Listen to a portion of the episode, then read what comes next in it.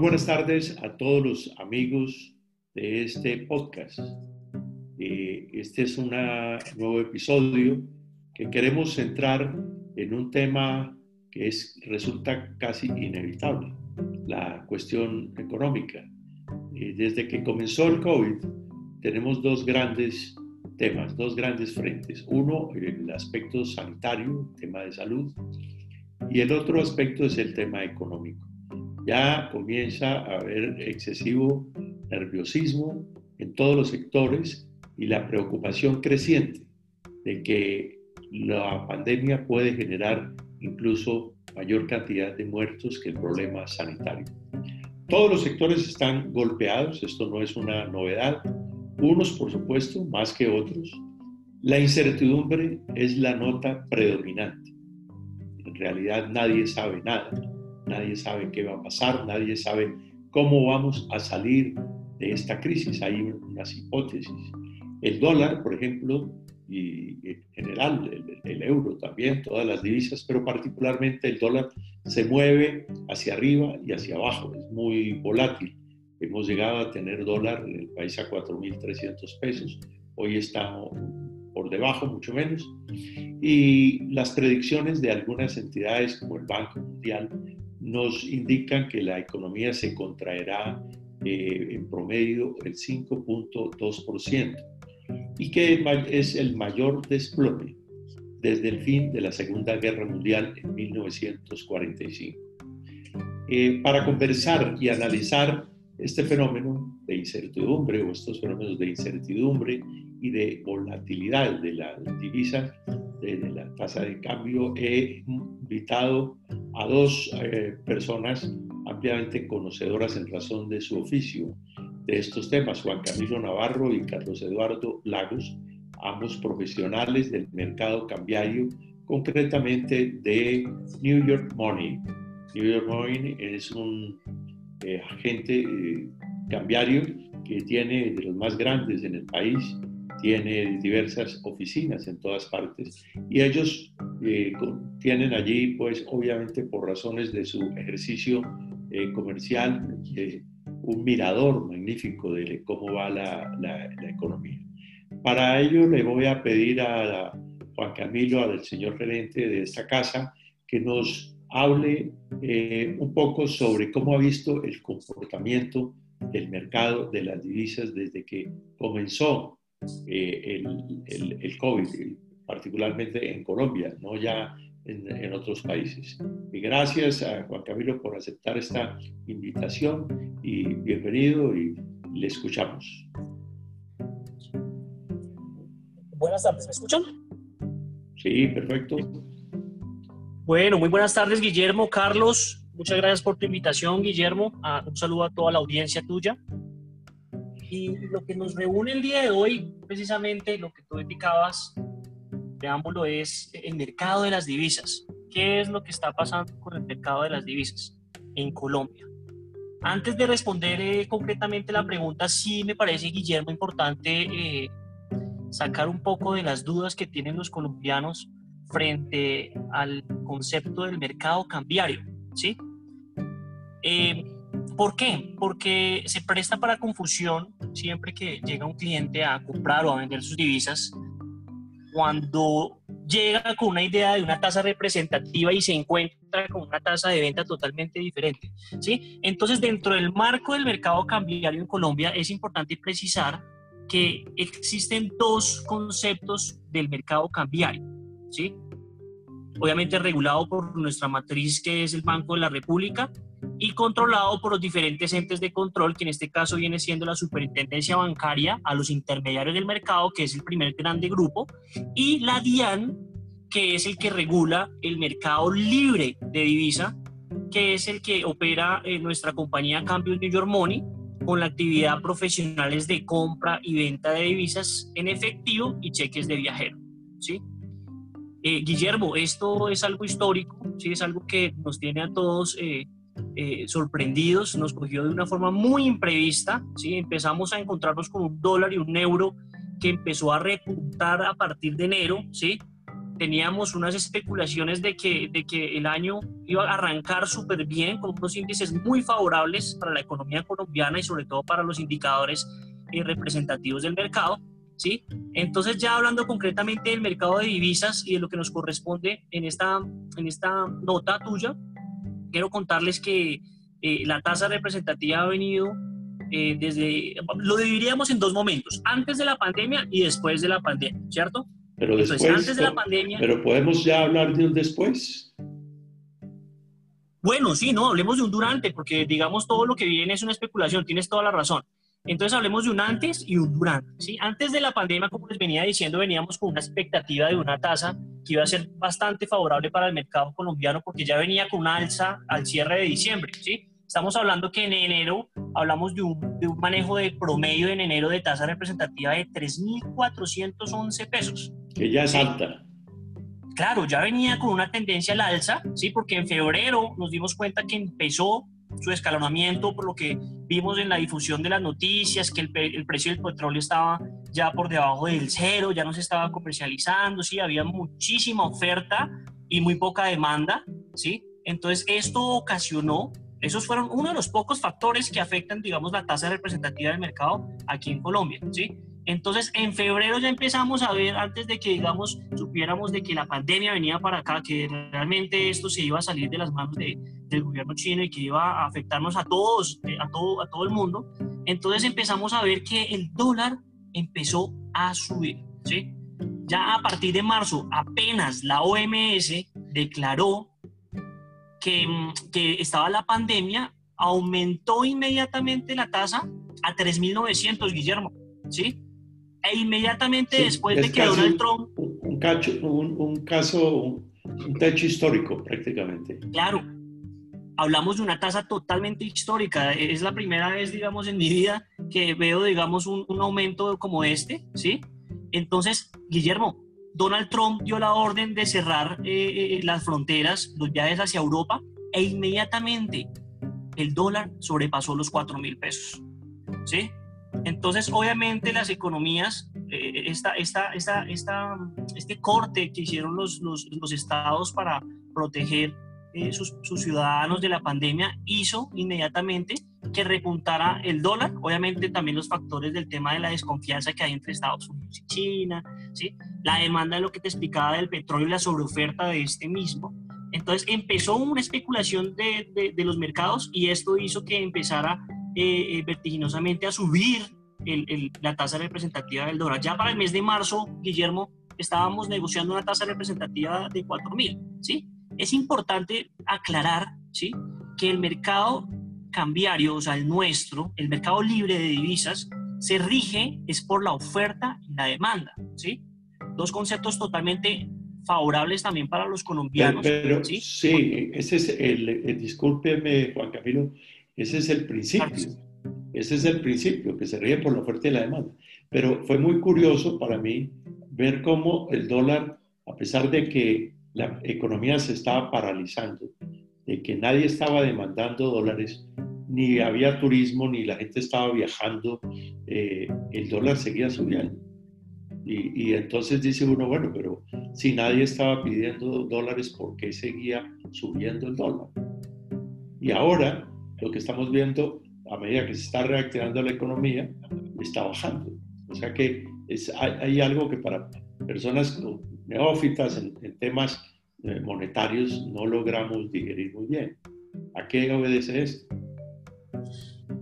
Guillermo, esto obedece directamente, el, el, precio y la tasa representativa del dólar obedece estrictamente, bueno, no estrictamente, hay varios factores, pero el más importante es el petróleo, ¿sí? Digamos, hoy estamos hablando de un petróleo que estamos en, el barril de, eh, cotizando a 40 dólares cuando estaba cotizando por debajo de los cero. ¿sí? La reapertura de los mercados económicos de, a nivel mundial y precisamente el mercado nuestro, colombiano, que como ya sabemos ha empezado a, a, tener una apertura, hace que la tasa representativa recupere. ¿sí? Nuestro peso está recuperando frente al dólar. ¿sí? Entonces, eh, digamos, ese es uno de los factores que más inciden en, frente al dólar. Ya, correcto. Eh, Juan Camilo, otro tema. Eh, los profesionales cambiarios, pues como todos se han visto también afectados por, por, el confinamiento. Ustedes eh, funcionan en, centros comerciales. Eh, ¿cómo, cómo, cómo, han manejado esto? Eh, las, las, las, oficinas las han tenido que cerrar. ¿Quién, ¿Quién les pide o quién les ofrece dólares y euros o, o diferentes monedas? ¿Cómo han operado? Correcto, Guillermo. Precisamente lo que tú dices, el confinamiento ha impactado eh, el objeto de nuestro negocio, de, bueno, de todas las economías, pero precisamente hablando de nuestro negocio, lo afecta porque el hecho de que las fronteras, el hecho de que no hayan vuelos internacionales, hace que nuestro mercado objeto, que son los turistas, se reduzca y tenga un impacto muy, muy sustancial. Estamos hablando de un 80% de nuestro mercado de turismo, ¿sí? Entonces, la pregunta que tú nos haces, eh, ¿cómo los ha impactado? Sí, o sea, ya no hay gente que está viajando, por lo tanto, no eh, hay gente que, que tenga que, que, comprar divisas para el turismo, ¿sí? Entonces, eh, los centros comerciales, ¿sí? Em, ¿Cómo, digamos, lo ha manejado, en, en, digamos, en el post-pandemia, ¿sí? En, el momento después de la reapertura económica? ya todos sabemos, la alcaldía, la alcaldía y, y en cabeza también de nuestro presidente han buscado reactivar de manera progresiva eh, diferentes actividades comerciales. ¿sí? Esto eh, nos ha permitido hacer un ejercicio, Guillermo, de saber cómo vamos a proyectarnos a futuro, de cómo van a ser el movimiento de, de, esta oferta y de la, demanda de las divisas. ¿sí? Ya abrimos, abrimos en tres centros comerciales y, y principales de la ciudad de Bogotá, en el centro comercial Santa Fe, ¿En cuántos centros comerciales están presentes ustedes? Nosotros, Guillermo, estamos en seis centros comerciales importantes de la ciudad de Bogotá. En Bogotá. Y, entiendo que tienen en otras ciudades del país también. Eh, digamos que, que, el cambio es New York Money como tal, no. Solamente en la ciudad de Bogotá estamos eh, eh, ah, nosotros operando. ¿sí? Ok. Bueno, eh, un poco a los, a, oyentes cómo funciona este negocio, cómo llegan los dólares al mercado cambiario, el dólar físico, no, no me refiero al, a, las transferencias porque muchas veces son simplemente anotaciones que hacen los bancos, porque ni entran ni salen. ¿Cómo llegan los dólares, los euros, las libras esterlinas al mercado cambiario en el sector que ustedes, que ustedes están? Guillermo, eh, las divisas en Colombia llegan en efectivo, ¿sí? A través de los distintos canales que existen en el mercado cambiario de Colombia, canalizables a través de las importaciones o exportaciones, pero precisamente del nuestro es básicamente el turismo, ¿sí? Que mueve en efectivo sus divisas. Son los extranjeros que vienen a visitar Colombia, las remesas, que es el segundo renglón más importante de la economía colombiana, es la que mueve, digamos. El, año, el año pasado ah, fueron aproximadamente 6.700 millones de dólares las remesas, en efecto. Correcto. Correcto. Entonces, este mercado es muy importante para el movimiento de nuestro objeto, porque es allí donde, digamos, está eh, eh, eh, la entrada de este efectivo de divisas a las ventanillas, digamos, de cambio New York Money, ¿sí? Entonces, como te decía, si y entonces ahora que no, ahora que ahora que está cerrado, que los vuelos internacionales están cerrados, ¿cómo, cómo, Exactamente. ¿cómo atienden? ¿Cómo llegan? Buena pregunta, Guillermo. Muchas gracias. Mira, esa era nuestra preocupación. ¿Qué iba a pasar con el movimiento ahorita que estábamos en confinamiento? ¿Qué, ¿Quiénes nos iban a traer los dólares y los euros? ¿sí? Precisar, como te dije, el turismo como está parado, se nos bajó un 80% la recepción de las divisas, ¿sí? Pero nos encontramos con un nicho que necesita cambiar sus divisas para sobrevivir. Ahí fue cuando nosotros hicimos de gestiones con alcaldía, sí, con el gremio de, de, los profesionales de compra y venta de divisas para activar el objeto de nuestro negocio porque definitivamente nuestra actividad es esencial para la economía, ¿sí? Entonces, ¿quién nos estaba trayendo los dólares? La gente que tenía sus ahorros en divisas, ¿sí? Y que requerían cambiarlas para poder eh, sobrellevar esta, esta cuarentena, Guillermo. Sí, ha sido, ha sido también una práctica muy usual en Colombia que, los, que la gente ahorre en dólares, cuando tiene, tiene siempre ahí sus ahorritos en dólares, y entonces está sacando los ahorros para ir convirtiéndolos en pesos para atender sus necesidades. ¿Es correcto? Sí, es correcto, Guillermo. Ya. Bueno, otro, otro, porque quisiera preguntarle a, Carlos eh, Lagos, que es el oficial de cumplimiento, abogado de esta importante eh, agente cambiario. Em, hay históricamente mucho temor con el tema del blanqueo. Eh, esto supongo yo que es una de las labores que le tienen que desarrollar en, en su caso garantizar que no hay blanqueo de, divisas. Es un tema muy complejo. Efectivamente, Guillermo, un cordial saludo para toda tu amable audiencia, para nuestra gente también de ese Tolima grande, del cual soy nativo. Y pues sí, realmente eh, uno de los requisitos fundamentales para poder ejercer esta actividad es precisamente que se cumplan con la regulación eh, en materia cambiaria en Colombia. En Colombia, el negocio del cambio de visas está claramente regulado por el Banco de la República y está milimétricamente controlado por la DIAN y por la IBAF.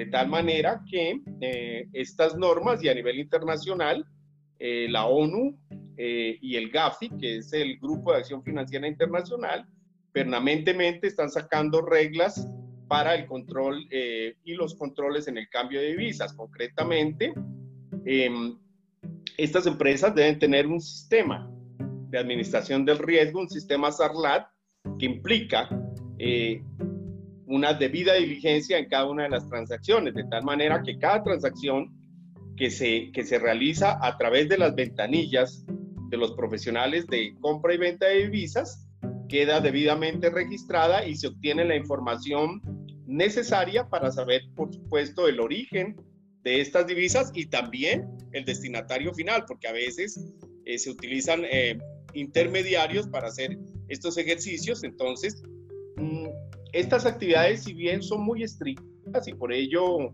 eh, las personas que manejan divisas deben tener mucho cuidado al momento de seleccionar el lugar donde hace su cambio de divisas porque podrían verse involucrados o su nombre manchado en, actividades tan delicadas como los delitos subyacentes, o sea, el lavado de activos no solamente eh, protege el blanqueo de divisas en razón de la propia moneda, sino que también eh, protege el tráfico de, migrantes, algo muy delicado y que está un, un fenómeno que afecta muchísimo a nuestro país es la trata de personas, la extorsión. Pero, ese, pero Carlos, perdóname, ese es otro, ese es un tema que es muy importante, pero que, que es muy extenso y, y, sería para, nos daría para, para un programa, eh, para, otro. para otro programa. Pero en este tema de los controles, yo quisiera preguntarle lo siguiente. Eh, yo he tenido la posibilidad de vivir en varios países distintos al de Colombia y tengo la percepción de que Colombia tiene unos controles más estrictos, más draconianos. Eh, conozco casos de personas que les han enviado, han vendido un producto pequeño al, al, a alguien en el exterior y les van a mandar 500 dólares o 700 dólares y en el mercado cambiario les exigen que acrediten el origen de los fondos. Dice uno, pero, pero qué locura esta. Hasta, hasta, allá hemos llegado. ¿Cómo le voy yo a pedir a un cliente? Yo le vendo, le hago una consultoría a un cliente, un concepto jurídico y ese cliente me envía 500 dólares que yo le cobro. Y entonces me piden, eso es verdad, me van a pedir a mí que yo acredite el origen de esos 500 dólares de quien me está pagando. Claramente, eh, el Banco de la República, mediante la resolución externa 08 de 2000, ha regulado ese procedimiento que eh, ellos lo denominan debida diligencia y ha establecido unos formularios que son uniformes para todo el sector, eh, tanto financiero como para el sector de profesionales de cambios de visas, donde deben necesariamente individualizar a la persona, conocer a la persona, por eso se llama debida diligencia. Bueno, pero conocer, conocer es una cosa, sí, este dinero me lo envía el señor Mr. Edwards, que vive en Nueva York y me está pagando una consulta y que, que, le, hago y él me la paga, pero ¿qué más? El, señor tiene el dinero en un banco, lo envía a, una cuenta o lo envía a través de... obtuve, eh, ¿Obtuve las divisas eh, por, por esta actividad o es un giro que me hace mi mamá desde los Estados Unidos y lo voy a utilizar para, educación, para pagar mi universidad? Simplemente eso y se registran unos datos de, de, identificación de la persona, incluso el email, de tal manera que todas las operaciones que se, que se canalizan a través del sector financiero y profesionales de, de, compra y venta de divisas deben ser reportadas trimestralmente a la UIAF eh, y a la DIAN, quienes procesan esa información a través de algunas macros que ya tienen preestablecidas para establecer eh, las operaciones sospechosas que se determinan por, el, por la cantidad de divisas que se cambia y por el número de operaciones que hace cada persona. O sea, esto está muy bien controlado. Bueno, y supongo yo que hay, hay algunos casos, algunos países en los que cuando llega dinero de esos países se encienden las alarmas. Eh, sí, efectivamente, Guillermo. ¿Qué, países son esos, por ejemplo?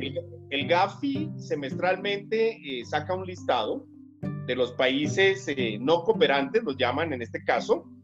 Em, y en, el último listado, pues se incluyeron a países como Islandia, Mongolia y Zimbabue, de otros que ya venían como Bahamas, Botswana, Camboya, Corea del Norte, China, Irán, Islandia, pues está recién vinculado Mongolia, Pakistán, Panamá, aunque se está deliberando la salida de Panamá, Siria, Trinidad y Tobago, Yemen y Zimbabue están en este momento en las listas de alertas. En consecuencia, en nuestros sistemas tienen algunas aplicaciones y en el momento en que se reporta una transacción eh, de personas provenientes de, esos países o de sus divisas, eh, se efectúa un proceso que se llama debida diligencia reforzada.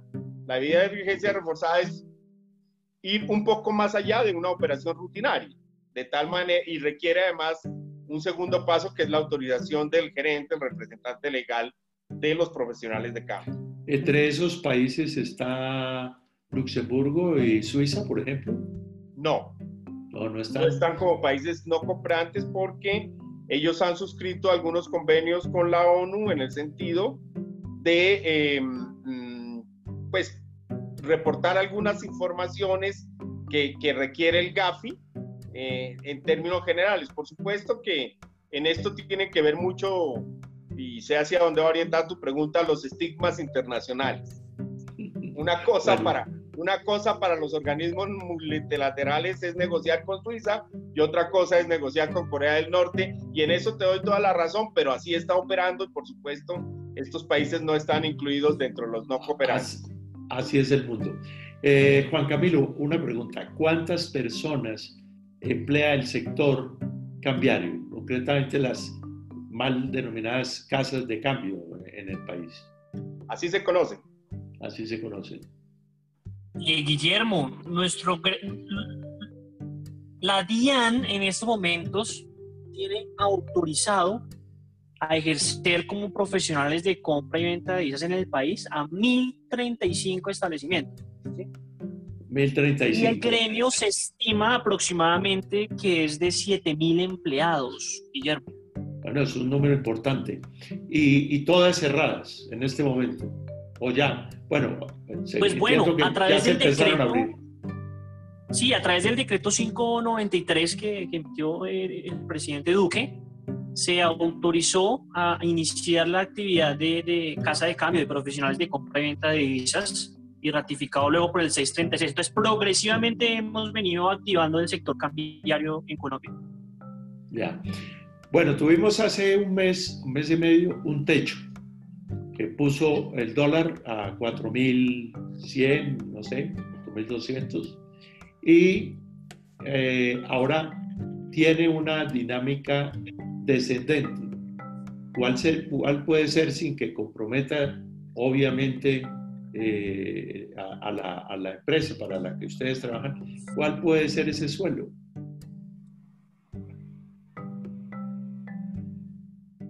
Hola. Sí, escuché la pregunta. Sí, viene una, una baja nuestra tasa representativa del dólar. Hoy justo perdió 32 puntos eh, con respecto al cierre que hubo el viernes.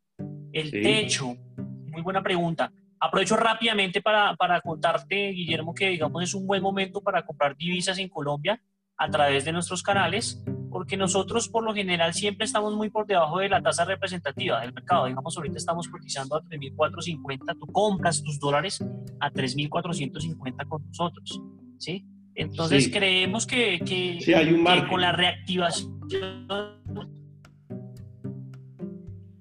Hay un margen. Sí, sí señor. Esa es, digamos, la, la diferencia pero nosotros estamos por encima, ah, no mentiras, estamos también por debajo, estamos a 3.530, quiere decir que también es un buen momento para comprar euros.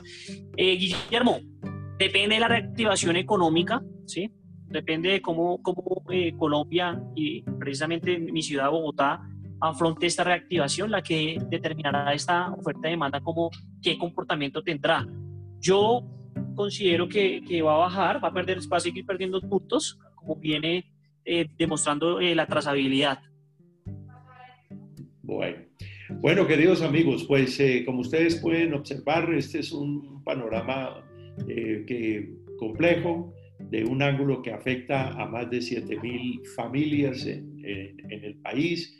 Estaban sin poder operar con las oficinas cerradas, ya están en proceso de reactivación. Todos en el país estamos haciendo votos, estamos dando fuerza para que la economía se reactive lo más pronto posible. Quiero agradecerle a, Juan Camilo Navarro y a Carlos Eduardo Lagos haber aceptado esta invitación para dialogar sobre este tema y espero que en una futura oportunidad podamos hacer un segundo tiempo. Mil gracias y bueno, hasta la próxima será, queridos amigos. Gracias, Guillermo para despedirnos, simplemente eh, invitar a los usuarios del cambio de divisas a que cambien sus divisas en los establecimientos autorizados por la DIAN. Los, los establecimientos que se encuentran debidamente autorizados cumplen con las normas de debida diligencia y deben tener su resolución de autorización debidamente exhibida al público, lo mismo que el afiche que los eh, identifica, acredita. que los acredita como profesionales de compra y venta de divisas. Esto es muy importante, dado que si no se canalizan esas divisas a través de estas personas autorizadas o, empresas autorizadas, podría la persona verse investigada en una lista o en un reporte negativo ante la UIAF y la DIAN. Bueno, pues muchas gracias y entonces, queridos amigos, hasta la próxima.